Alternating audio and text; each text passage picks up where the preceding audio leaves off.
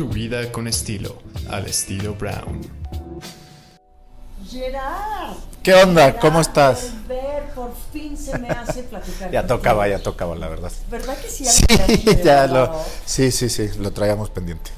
Oye, a mí me da mucha emoción conocer a viva voz tu historia, porque llegaste a México súper chavo. Llegaste Con un 12, niño, con 12 añitos, sí. con un, al- un adolescentillo. Sí, sí, sí, sí, una- un preadolescente. este, sí, llegué en el 95, a finales del 95, con mis padres, con el perro, con mi hermano, una mudanza de ocho baúles. Fue- ¿Y qué, por qué decidieron mudarse para acá? ¿O qué fue lo que les llamó de México en aquella época? Que Pues- a principios de los 90. 95 fue, sí. Ah. Este, mi padre puso, era estilista y puso una escuela de estilismo en México. Le llamaba mucho la atención el país, había venido de vacaciones. También uno de los motivos en aquel momento me contó es que al poner una escuela de, de estilismo buscaba este, un promedio de, de edad en la población menor, ¿no? Ajá. Y tenía amigos aquí, tenía amigos en Chile y al final parece que una de las cosas que, que se hizo que se decidiera por México fue eso, que, que la población era más joven y pues más, más estudiantes. Y entonces vinieron a México y abrió una escuela de estilismo. Ajá, en la del Valle. Y, y toda la familia estaba involucrada en este tema. Mi madre y, mi- y- y él, sí. Ay, me encanta. Sí, sí. Y bueno, ¿y cómo, cómo te recibió? ¿Cómo lo recibió a México? Porque se vinieron, como dices, la familia, Sí, sí, sí. el perro y todo. Todo. Los baúles. Los baúles. Yo llegué a la secundaria, llegué a primero de secundaria.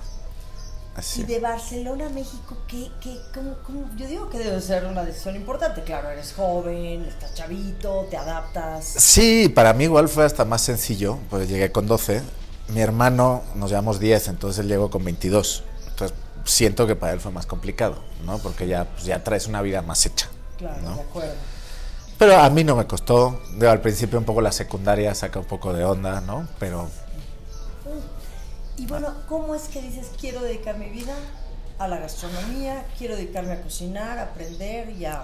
pues mi madre era una gran, mi madre era una gran cocinera y pues muchas noches le echaba la mano, ¿no? Y sobre todo por tragón. Porque sí, soy tragón y me encanta cocinar. Eh, entonces, pues un poco van de la mano, ¿no? Ajá, entonces todo lo que aprendiste al principio, digamos, tu base primordial fue de tu madre. Sí, yo creo que sí, sí, sí, sí. sí, sí. ¿Estudiaste en algún momento gastronomía? No, no estudié. No. No estudié, acabé la prepa y acabando la prepa pues andaba con el gusanillo de si sí gastronomía o no.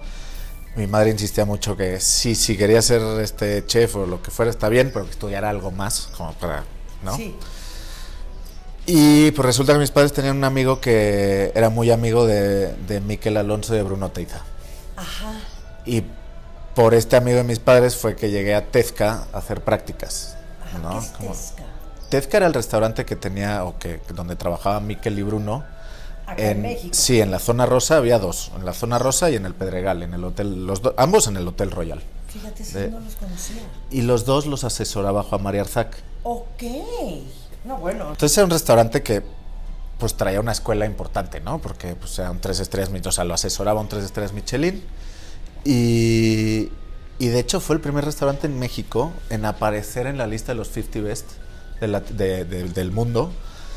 Bueno, como tal en la de los 50 no, apareció en el lugar 75, pero ya ves que hacía, o hacen la de los 50 y después hacen del 51 al 100. Sí, sí, sí. Y Tezca fue el primero, creo, creo que fue por ahí del 2004, que apareció en esa lista de los 100. Mira, no había oído de ese restaurante, pero ahí es donde tú entras a trabajar con Miquel. Exactamente, con- ahí conozco a Miquel y a Bruno. Ajá, y a Bruno. O sea, ellos podríamos decir que, que fueron como un poquito tus mentores. Totalmente. No, Sí. Un poquito, no, totalmente. Totalmente. sí, sí, sí, Además sí. son pues mayores que tú, o sea, tú Sí, nos llevamos 11 y 12 años, sí. Mira qué bien. ¿Y luego en qué momento? Porque sé que has estado en Vico, este, en Lourdes. Pues, de- o sea, estuve en la Embajada de España también, pero eh, hice un año en, en el Tezca y acabando el Tezca, o sea, me quise salir para no quedarme ahí, ¿no? Y, y encasillarme de alguna manera en ese, en ese restaurante. Y la verdad, pues también tenía 18, 19 años y pues no, más loco, ¿no? Claro. Y sin muchas responsabilidades. Pues dije, no, dejo esto y ya buscaré algo más, en lugar de tener algo amarrado, ¿no? Sí. Y pues estuve un poco, tres meses, un poco de vagales viendo a ver qué hacía y demás, ¿no? Hasta que se me presentó la oportunidad de lo de la Embajada de España, que es que la que era la jefa de cocina de la Embajada de España, la casa de la embajadora en aquel entonces, Sí. se fue de baja por maternidad. Ah, Entonces me llamaron a mí por tres meses, estuve ahí, cumplí y me quedé tres años. fíjate. Qué Y la verdad Yo estuvo- creo que debe estado padre esa experiencia, ¿no? Fue una gran experiencia, conocí mucha gente, ¿no? Pues al final presidentes, artistas, este, ¿no? Claro. Increíble, la verdad, sí, fue, bueno, fue una gran experiencia. un amor y un cariño a los españoles, a los barceloneses, desde luego. No, en serio, soy una clavada. Yo me quiero ir a vivir a España. Eh, es una idea que anda por ahí, es una idea que anda por ahí, pero bueno, ya, ya veremos. Este, y entonces, pues eso, allá tenemos tres platitos, está la lubina, el carpacho y unos ravioles de verduras. Porque dentro de la nueva carta va a haber una parte que es flora, que es de, de, de- o sea, vegetal, pues. Perfecto. Tiene un poco de lácteo, no, o sea, no es, no es este Sí. vegano como tal, ¿no? Ya. Pero es vegetal con, pues hay un plato que es betabeles con burrata, ¿no? Que es- Sí. Tú sí usas mucho maíz en tu producto, porque digo, leí. Creo que no. Pues la verdad no, o sea, es, es adquirido, Ah. ¿no? O claro. sea, es adquirido porque pues al final estamos en México y la gastronomía que, que, que siempre nos ha caracterizado, digo, desde que estaba con Miquel, pues nuestra realidad, ¿no? Que somos españoles, pero pues llevamos muchísimos años en México. Sí, sí, sí. Entonces el maíz. Ujú, Claro. tiene Se- se adquirió, presente, ¿no? Claro. De alguna manera, porque tampoco tendría que estar. Sí, sí. Seguir haciendo lo tuyo. Eh, y justo al cumplir tres años, más o menos en la embajada, fue que tuve la oportunidad de irme a Arzac, a San Sebastián. Ok. Y en Arzac estuve siete meses, la mitad estuve en cocina y la mitad en sala, ¿no? Que la verdad, pues aprendes a ver el restaurante de otra manera, ¿no? Como cocinero estás acostumbrado a de la cocina para afuera Sí, sí. y ya verlo de- del salón hacia la cocina Claro. cambia.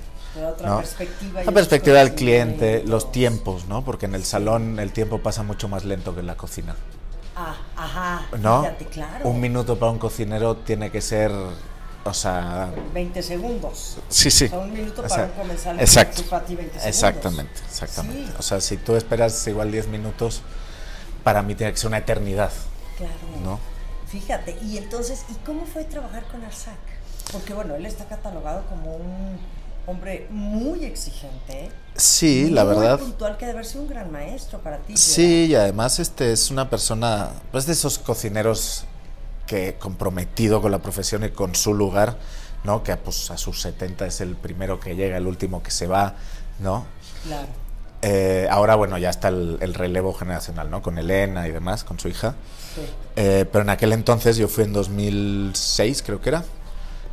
Y pues ahí estaba todavía al pie del cañón gran parte del tiempo, gran, gran parte del tiempo. ¿no? Sí. Y sí, gran experiencia. Ajá, y entonces te, te fuiste un poquito como a hacer prácticas. como- Sí, ¿cómo tal cual. la oportunidad? Es, es de, de prácticas porque Bruno, que era pues este también quien me metió a la embajada y demás, eh, era, es como el hijo que nunca tuvo Juan Mari. Eso dicho por Juan Mari, ¿eh? No. Eh, y entonces pues tenía mucha cercanía con él y fue a través de él que, que fue fácil entrar a Arzac. Sí. Y después de, de estar unos meses en Arzac, pues estaba Bruno en, en San Sebastián, nos fuimos a echar unos gin tonics, ¿no? Bebida Normal. nacional del País Vasco. Normal. Fuimos a echar unos gin tonics y vino Arzac, vino Juan Marí. Y entonces se me queda mirando, me acuerdo era un domingo por la tarde, estábamos ahí en la terraza de San Sebastián, se me queda mirando y me dice, oye, oye chaval, tengo dos plazas para el bully, ¿quieres una? ¡Wow! Y claro, ¿qué dices? Pues, pues sí, pues sí, ¿no? Sí, y que sabes qué, qué bueno que hablamos de esto, Gerard, porque tal vez mucha gente no lo entiende. O sea, digo, tú eres barcelonés, ca- catalán, estás en México desde los 12 años, pues dices, ¿qué, ¿cómo te cambia? ¿Qué, ¿Por qué tan importante poder tener esta oportunidad de trabajar con estos grandes maestros de la gastronomía? La verdad es que más allá de, de la experiencia gastronómica como tal, yo tenía 23 y, y fue pues salir de casa, ¿no? O sea, dejar la casa, cruzar el charco, irte a vivir a otro lado completamente solo Y es, esa es una experiencia también que enriquece mucho, ¿no? Obviamente la parte gastronómica, por supuesto, pero yo creo que suma, suma Claro. el otro lado, ¿no? El tema Sí. personal también, que como que creces más. Entonces te fuiste para allá, te fuiste con...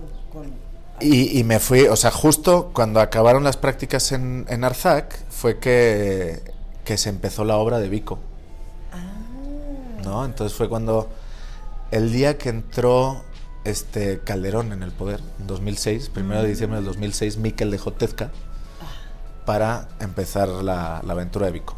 Sí. Eh, y ahí fue que empezamos en Vico a supervisar obra, pues ya sabes, comprar vajilla, que este plato sí, este no, a desarrollar platos, a contratar gente, demás. Y entonces, tres meses antes de abrir Vico, fue que me fui yo a- al Bulli, Sí. ¿no? ¿Y, ¿Y qué? ¿Y el bully qué? También es otro de estos nombres que te, hasta nervios. Claro, el, ¿verdad? el Bulli fue otra gran experiencia. A mí, en lo personal, como cocinero, creo que me gustó más la experiencia de Arzac, única y exclusivamente porque Arzac es un restaurante más terrenal. O sea, es un restaurante donde se cometen errores, donde se solucionan errores, donde. ¿no? Es, es un restaurante. El Bulli es otra cosa. Sí. El Bulli era otra cosa. Era, claro, un restaurante que dices, vamos a sentar a 50 comensales y en la cocina tengo a 60 cocineros. Pues la matemática no da, ¿no? o sea, es como difícil. Claro. Y ya las elaboraciones que se hacían eran contando con ese exceso de mano de obra, ¿no? O sea, Que que, tienes que hacerlo "No, todo no es necesario". súper minucioso y todo súper así. Que claro, por supuesto que es una experiencia maravillosa, pero como cocinero yo creo que es mucho más replicable una experiencia en Arzac que en el Bulli. Porque en el Bulli, hasta que no logras poder tener un restaurante, primero donde está, luego este, tener, pues sí, la historia que tiene, porque que el Bulli lle- llegara a ser lo que fue, también fue por su historia de donde estaba, ¿no? Porque Ajá, casi... Por la ubicación. Porque estás. Lo- no he ido, ¿eh? el pueblo más cercano es Rosas, que está a 7 kilómetros, si mal no recuerdo. eh, que está hora y media, casi dos de Barcelona, al norte. Eh, Un lugar espectacular, Costa Brava, enclavado en una cala, con el mar este turquesa mediterráneo espectacular, eh, precioso. Bosques de pino dentro de un parque natural, o sea, todo. Y claro, la gente que iba a trabajar ahí casi que se enclaustraba. Claro. ¿no? Iba a vivir, a, a vivir ahí, a trabajar ahí. Y eso, quieras o no, pues hace que te involucres más con el, con el restaurante, ¿no? Entonces yo creo que parte de que el Bulli llegara a ser lo que fue es donde estaba y en el lugar, en el, o sea, en el tiempo en el que fue, ¿no? Sí, sí, claro. Ahora ya los tiempos son otros. Sí. Sí. Y, y fue una experiencia increíble, la verdad. Ok, y entonces te quedas por allá con el bully cuánto tiempo? Toda la temporada, que son seis meses y medio, siete, más y o de- menos. te vienes ya para México, entonces ya Ya, el bico. ya estaba el Vico abierto de hacía tres meses. Ajá, Llego a Vico ya como jefe de cocina. sí. eh, y ahí estuve, los 10 años de Vico. Los- bueno, Vico, fíjate, yo me acuerdo que fui a Vico, no fui mucho, lo tengo que decir, pero era una locura. O sea, para nosotros los mexicanos llegar a Vico y estos platos, me acuerdo que estaba pues toda esta gastronomía micro, ¿cómo le llaman? Las espumas y todo esto. Sí, o sea, de ¿verdad? hecho, este, la cocina del Bulli la llamaban tecnoemocional. Ándale. Que me parece un poco too much, francamente. O sea, porque sí está, ¿no? O sea, me costaría definirlo. Oye, y además en esas épocas, ahorita Sí, nos entendemos básicamente. el emocional más Claro. accesible. eh, tenemos, o sea, también otra otra forma de llamarlo era molecular, ¿no? molecular, molecular. Era lo que, que era como más se oía. Sí. Pero al final, no sé, era una cocina que sí se basaba mucho en, en la sorpresa, sí del sabor, de las combinaciones de sabor, porque trabajaba mucho con sommeliers y con, pues sí, con sommeliers para lograr combinaciones de sabor mágicas, desconocidas.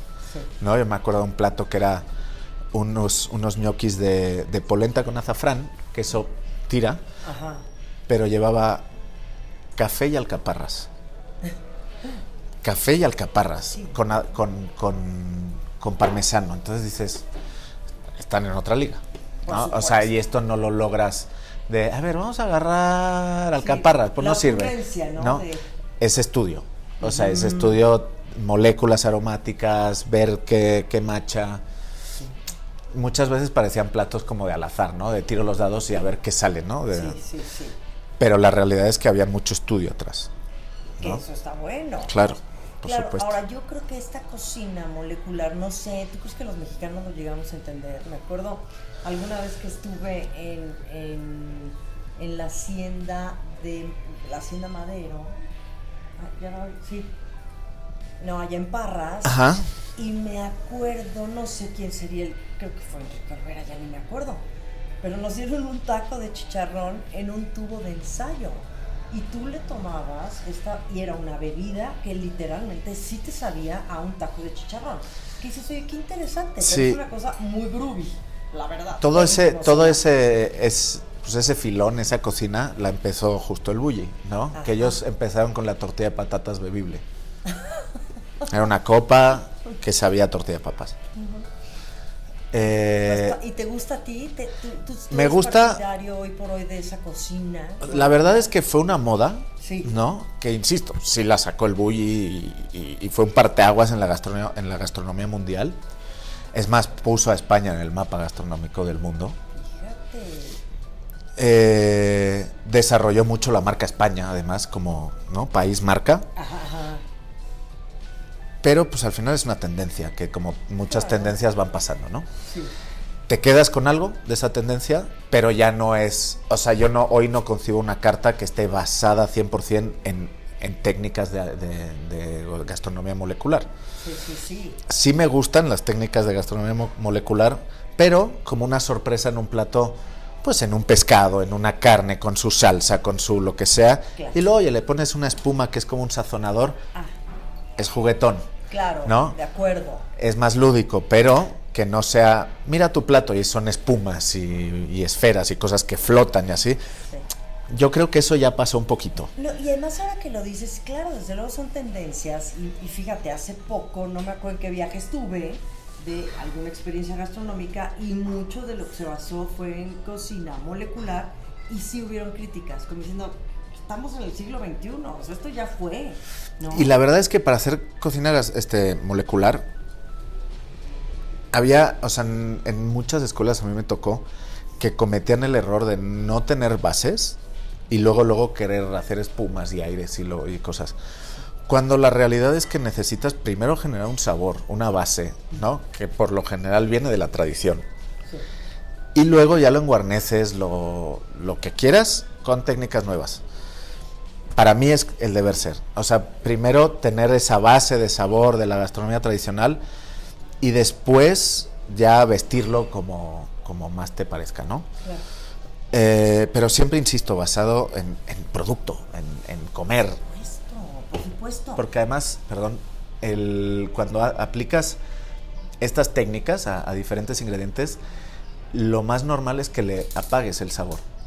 Entonces, para trabajar bien esa cocina, hay que hacerlo muy bien. de acuerdo. O sea, no es, volvemos, Sí. no es al azar. No, no, no, no es, oye, como decimos los mexicanos, no es, no es enchilame otra. No es enchilame esta, no, no, para nada. ¿Verdad? Para nada, para nada. A mí me da mucho gusto hoy, digo, porque tienes una larga historia y como lo hablamos, Miquel, que además le, le quiero muchísimo. Ya somos dos, la verdad, Es ya somos dos. encanto, Es adorable, Miquel. Además, yo creo que es un gran referente para nosotros los mexicanos y tú con él de la mano. Yo me acuerdo que estaban en Lourdes, que estaban en Coma. Claro, después de Vico vino Lur y vino Coma. Claro, ¿no? y entonces eran una pareja, de verdad te lo digo, y muy así como comensal, ¿eh? ni siquiera tan metida en el mundo de la gastronomía. Eran una gran pareja ustedes. Sí. O sea, muy sólida, muy estable y que tenían una propuesta también gastronómica muy, pues muy sabrosa para esta ciudad. Sí, la verdad es que la, la propuesta era una realidad de vida, ¿no? Que siempre lo hemos dicho. Al final llevamos mucho tiempo en México, pero nacimos en España. Y pues eso es, es nuestra realidad. O Sí. sea, crecimos con los sabores de allá, ¿no? O nacimos con los sabores de allá y crecimos con sabores y técnicas de acá. Entonces, pues lo más lógico de alguna manera es, es mezclarlo, Claro. ¿no? ¿Y qué fue lo que pasó que dijiste ya? Ya no quiero ser pareja. Fue, fue un Miquel"? divorcio, un divorcio amistoso. Ay, qué bonito los divorcios amistosos. ¿Qué Este, sentiste? ¿Qué necesitaste en ese momento para decir, ya, Miquel, te adoro, pero yo me divorcio? Pues la verdad fue, son paz"? creo que estamos, nos llevamos 11 años, ¿no? Ajá. Y pues poco a poco te vas dando cuenta que estás en momentos de vida diferentes. ¿no? Y que lo que uno piensa ya no es exactamente lo mismo que el otro y que pues se vale discutir, ¿no? Sí, sí. Que es lo normal, además. Eh, pero cuando ya son 12 años juntos o 13, pues dices, bueno, todo ciclo, o sea, la vida es, es cíclica, ¿no? Es más, en alguna presentación gastronómica decíamos, la vida no, no son ciclos como tal, es helicoidal. Esto era mucho más... eh, La forma helicoidal es la del muelle, la del resorte. Entonces sí son ciclos, pero vas evolucionando, Sí, sí, sí. ¿no? O sea, tú no giras en el mismo plano, vas Claro, vas evolucionando. Vas avanzando evolucionando. Entonces, pues sí, estábamos muy juntos, muy cercanos, pero a la vez seguíamos pues creciendo, ¿no? Sí. Eh, y llegó un momento que sí dije, oye, Miquel, te amo y te adoro, De acuerdo. pero yo creo que pues este ciclo ya está llegando a, a un fin. ¿no?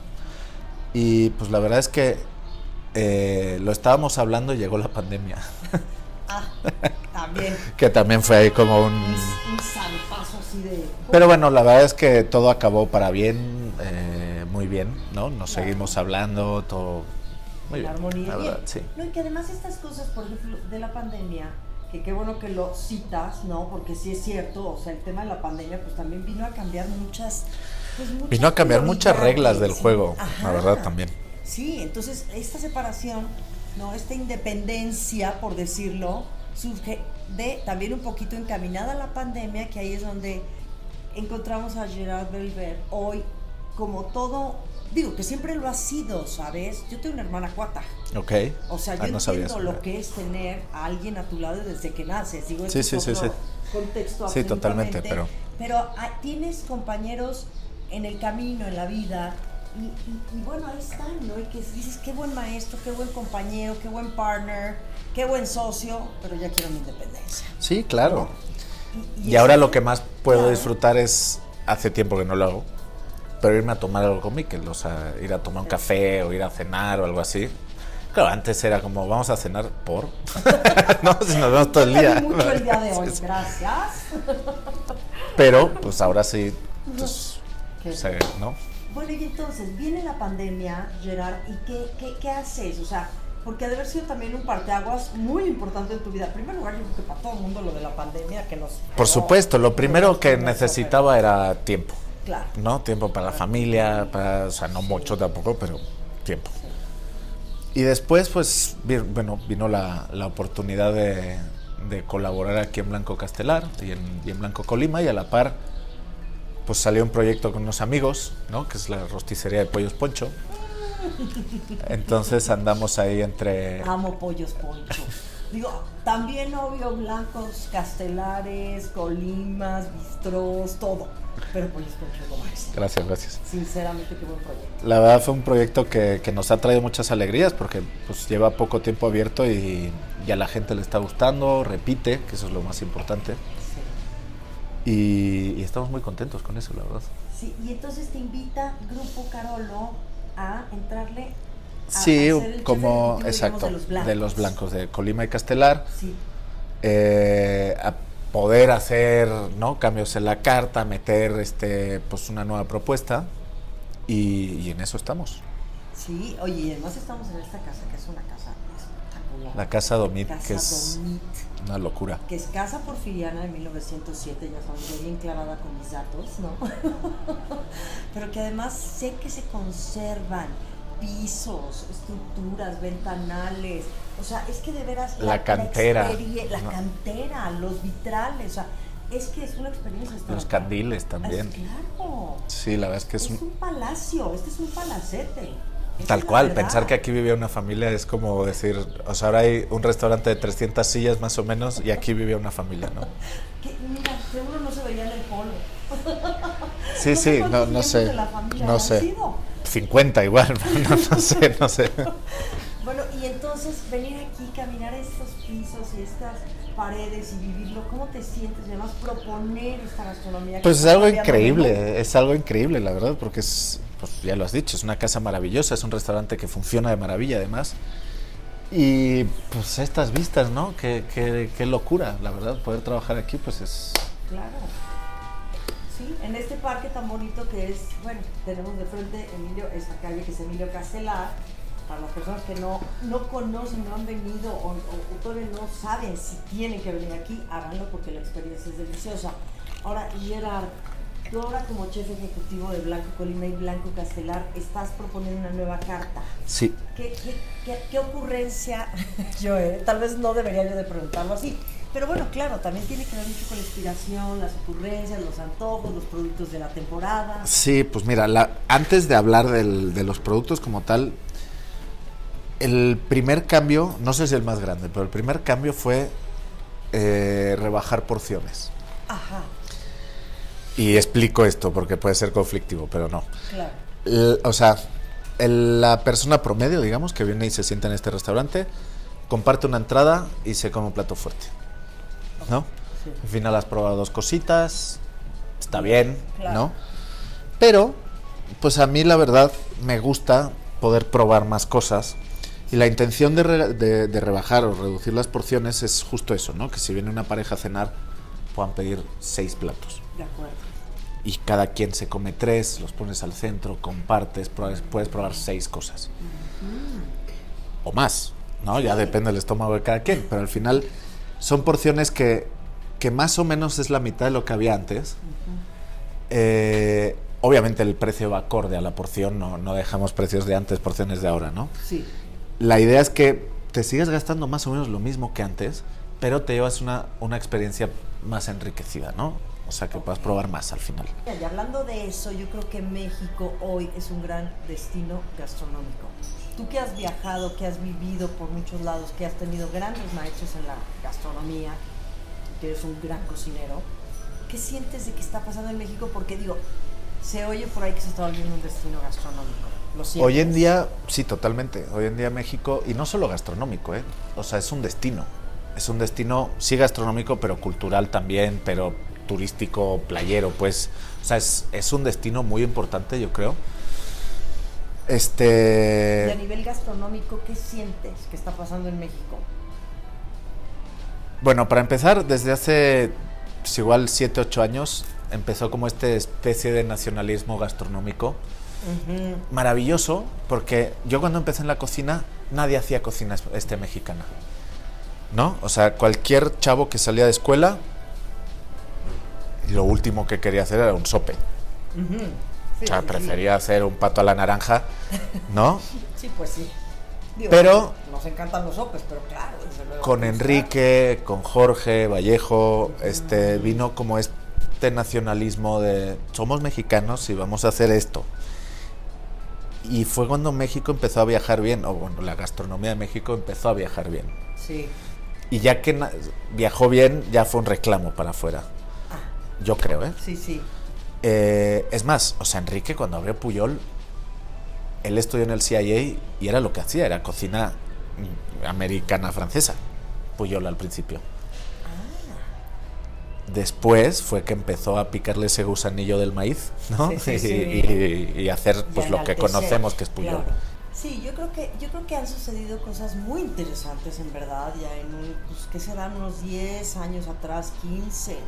No, eh, sin duda. Y hoy en día yo creo que se nota el trabajo ese que se hizo antes haciendo que México sea un destino para todo el mundo, ¿no? O sea, hoy en día caminas por calles de la Condesa de la Roma, incluso de aquí de Polanco, y por cada tres personas que hablan inglés igual oyes uno hablar español. Claro. Ayer estaba con un amigo cocinero que me dice, es que México parece el nuevo Berlín, ¿no? Es Qué como... joya, la verdad. Adoro Berlín. Y hoy es franceses, y hoy es alemanes. O sea, hay muchas Mucho, comunidades mucho, mucho, mucho, internacionales en mucho, mucho. Sí. La verdad es que sí. Y bueno, estar en esta casa pues, es, es, es un lujo, de verdad. Pues sí, oye, y esta casa que tiene tantos espacios, ¿por qué no vamos a, a conocer otro? Ay, órale, ¿Vamos? Vámonos a otro espacio. Listo, ¿Y pues vamos. Castelar? en este caso, por aquí tenemos esto que es un plato que me- a mí me gusta mucho porque es un plato que lo trabajamos mucho como si fuera una carne, ¿no? O un plato de carne. Al final son unos ravioles, unos falsos ravioles, por llamarlo de, alguna manera, porque no, no tienen pasta, son láminas de calabacita, las cuales las pasamos por la parrilla, que ya quedan como maleables, y con esa lámina formamos el raviol. El raviol está lleno, relleno de, de hongos y especies, ¿no? Y luego lo mojamos con una salsa oscura, que pareciera de carne, pero es una salsa de milpa, es una reducción, le llamamos un fondo de milpa, porque hacemos con un poquito de frijol, sobre todo el lote, eh, y y un poquito de calabaza, no todos estos elementos de la milpa. Estos elementos los trabajamos como si fueran huesos de carne y demás, y hacemos un fondo como si fuera de carne, pero vegetariano. Entonces logramos una salsa oscura con mucha intensidad que pudiera hasta parecer que tiene hueso o carne, pero es completamente ahí sí vegano. Para las personas que quieren no comer producto o, perdón, proteína animal, entonces también hay estas opciones. Exacto, es una sección que tiene, hoy por hoy la dejamos de 10 platos, que ya está, tenemos algún risotto de espárragos, unos, unos espaguetis que hacemos en casa con coche, estos ravioles de esquites con hongos, después tenemos la burrata que te decía con becabeles asados, eh, tenemos una ensalada, una ensalada más tradicional. Pero bueno, son 10 platitos que si eh, es vegano, vegetariano, así, hay opciones, ¿no? También. Qué delicioso. La verdad está delicioso y te decía, eh, si lo pruebas a ciegas, muchas veces la gente piensa que tiene carne. Por, Es proteína por la, animal, sí, sí, claro. por la potencia que tiene, sobre Y estos son unos brotecitos de... Sí, tenemos verduritas fritas, tenemos una hoja de acedera roja y luego esto que está rayado aquí, que parece queso, es este nuez de macadamia. ¿no? Que era queso. Es nuez de macadamia. Este, te digo, este sí es vegano. Qué bien, yo digo que también ustedes como restauranteros, tú como chef, es importante, la verdad, darle gusto a, a- todas las decisiones La de, la verdad de gastronomía, de Que sí, comida. porque hoy en día eh, el veganismo está muy en boga, ¿no? Y no solo eso por temas de lo que quieras, ya por temas de salud y de sustentabilidad, ¿no? Que sabemos que este, la industria que más contamina del mundo es la ganadera, ¿no? Y digo, sí, no, yo no, no voy contra la carne, ni muchísimo menos, ¿eh? Pero sí creo que podemos hacer algo para balancear un poco. No, no digo erradicar la carne, pero pues, pues buscar un poco más, ¿no? Comer igual no diario carne, sino una vez o dos a la semana. Yo creo que ahí podríamos empezar un cambio interesante. Me parece muy bien. Qué, qué bien, qué bien, lo de- qué bien estar aquí en Blanco Castelar, que estás proponiendo una carta. ¿Cuántos platos más o menos tienes en esta nueva propuesta? Pues mira, la carta va a ser una carta amplia. eh, total de la carta con los platos más de guarnición, postres y demás son 60 cosas, de las cuales el 50% es nuevo. Y vuelves a repetir el otro 50. Sí, el otro 50 sigue siendo los clásicos de la casa, como te decía hace rato, es un restaurante que funciona, que la gente viene, que viene buscando lo que siempre ha encontrado y que tampoco se vale quitárselo. ¿no? Entonces digo, van a estar los tacos de lechón, que siempre han estado, la tostada de atún, este, cositas, los clásicos de verdad, siguen estando. ¿no? Además llega la gente y repite, porque se voy a Blanco Castelar porque me gustan los patos de. Y si Llegas y aquí llega el simpático y los quita, pues no, no, ¿de qué se que no trata? nos no? cae tan en gracia. Entonces, muy bien, Gerard. Te felicito mucho. Muchísimas gracias. Y bueno, y para el tema de dulce, para, para para cerrar ese momento que es el de un buen postre, me parece que es muy Pues este es el broche final, ¿no? De una gran comida. Que además dicen por ahí que supuestamente el postre es para cambiar los sabores y tal. ¿Tú crees que sea eso la función del postre? A ver, completamente honesto, yo no soy de postres. Yo muchas veces he dicho que el mejor postre es un buen postre. Pero sí es cierto que cuando tienes una buena comilona, o una buena comida, vamos, cuando acabas, muchas veces es mejor irte con ese dulzor en boca que me acabo con una carne y me voy. O sea, te- no sé, es más agradable esa permanencia en boca de un postre. siento yo. Creo que sí, que acabar una buena comida con un postre, sí, sí se, se necesita a pesar de que no sea el gusto más. Pero sí, mira, para ello tenemos este postrecito que es un postre muy juguetón en vista y en sabor muy tradicional. Es un puro. Es un puro. Es un puro con su ceniza. Eh, no es un puro de avellana y chocolate. Es que es una combinación ganadora, ¿no? Eh, que le, gusta a la gran mayoría de gente que está probada, ¿no? Que no es ninguna locura que de, de los que hablábamos hace rato de mezclar cosas raras. Los experimentos acá. Avellana y chocolate, ¿no? Pralinoas. Eh, mayores, este, te digo, ah, tiene adentro una galleta, perdón, que le da, yo creo, el equilibrio de chocolate avellana y sal malva. Entonces tienes el dulzor de la mousse que tiene adentro, además, pero dentro tiene un crunch que te ayuda también a la textura, ¿no? Entonces cuando comes algo que es, si fuera una mousse nada más, pues a la tercera cucharada te puedes cansar, ¿no? De la misma textura y demás. Aquí tienes recubierto que es chocolate, dentro está la mousse y en el centro está esta galleta crujiente, que es de chocolate avellana, pero tienes el toque de sal y ralladura de limón amarillo, que hace como esa distorsión que te ayuda a que empalague menos el postre, que te lo puedas acabar de decir, uy, casi que quiero otro, ¿no? Bueno, y, y esto es una pieza de arte. Déjame decirte, digo, Pues, esta casa muchas gracias. llena de arte. Muchas gracias. Luego ya vamos a hacer que salga humo y que parezca un puro encendido, pero de momento ¿Y la ceniza qué es es específicamente? un crumble de, de almendra y mantequilla, ¿no? Con margarina. Nada más que luego lo pintamos con un matizador, con un colorante gris. Felicidades, Muchas gracias. Gerard. Muchísimas gracias por la invitación aquí a No, gracias a ti por este tiempo que has. Bueno, sí, el año pasado increíble, no importan los aires, no importan las lluvias, no importa nada. Esta casa es un sueño y la tienen que conocer y conocer el nuevo menú de Gerard Berger aquí en Blanco Castelar de Grupo Carolo. Gracias por acompañarnos en este festín de la Brown. Muy encantados de estar aquí, de verdad. Se come tan bien. Te Muchísimas gracias. felicito mucho. Muchas gracias. Gracias. Vamos.